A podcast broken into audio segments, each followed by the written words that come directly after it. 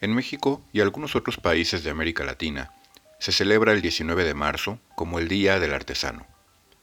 El Fondo Nacional para el Fomento de las Artesanías, FONART, destaca el festejo de este día con la finalidad de reconocer a los artesanos como artistas y representantes de la cultura mexicana al preservar conocimientos, tradiciones y costumbres e integrarlos a la vida diaria en objetos utilitarios y estéticos. Desde una perspectiva económica, la cuenta satélite de la cultura de México que genera el Instituto Nacional de Estadística y Geografía, INEGI, permite dimensionar su contribución al sector de la cultura. ¿Cuál es el aporte económico de este sector y sus ramas que lo conforman? ¿Qué nos cuentan las estadísticas al respecto? Aquí, en las espirales de cultura tría, en libreta negra e icónica urbana, te damos un dato interesante. En la cuenta satélite de la cultura de México, la elaboración de artesanías se clasifica en ocho grandes ramas. Alfarería y cerámica, fibras vegetales y textiles, madera, maque y laca, instrumentos musicales y juguetería, cartón y papel, plástica popular, cerería y pirotecnia, metalicería, joyería y orfebrería, lapidaria, cantería y vidrio, talabartería y marroquinería, así como alimentos y dulces típicos.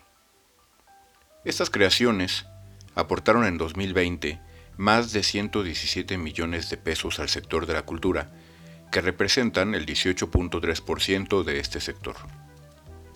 72 de cada 100 pesos que las artesanías generan de PIB proviene de las siguientes tres ramas.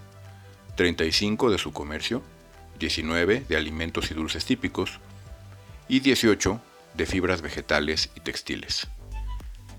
De cada 100 pesos que gastan los hogares en bienes y servicios culturales, 19 corresponden a la adquisición de artesanías, lo cual fue equivalente a más de 123 millones de pesos.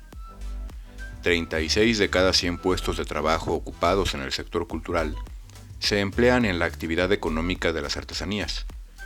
Esto representa más de 442 mil puestos de trabajo ocupados remunerados. Dos ramas concentran 46 de cada 100 puestos de trabajo. Fibras vegetales y textiles, con más de 109 mil puestos, y la elaboración de alimentos y dulces típicos, con más de 92 mil puestos de trabajo.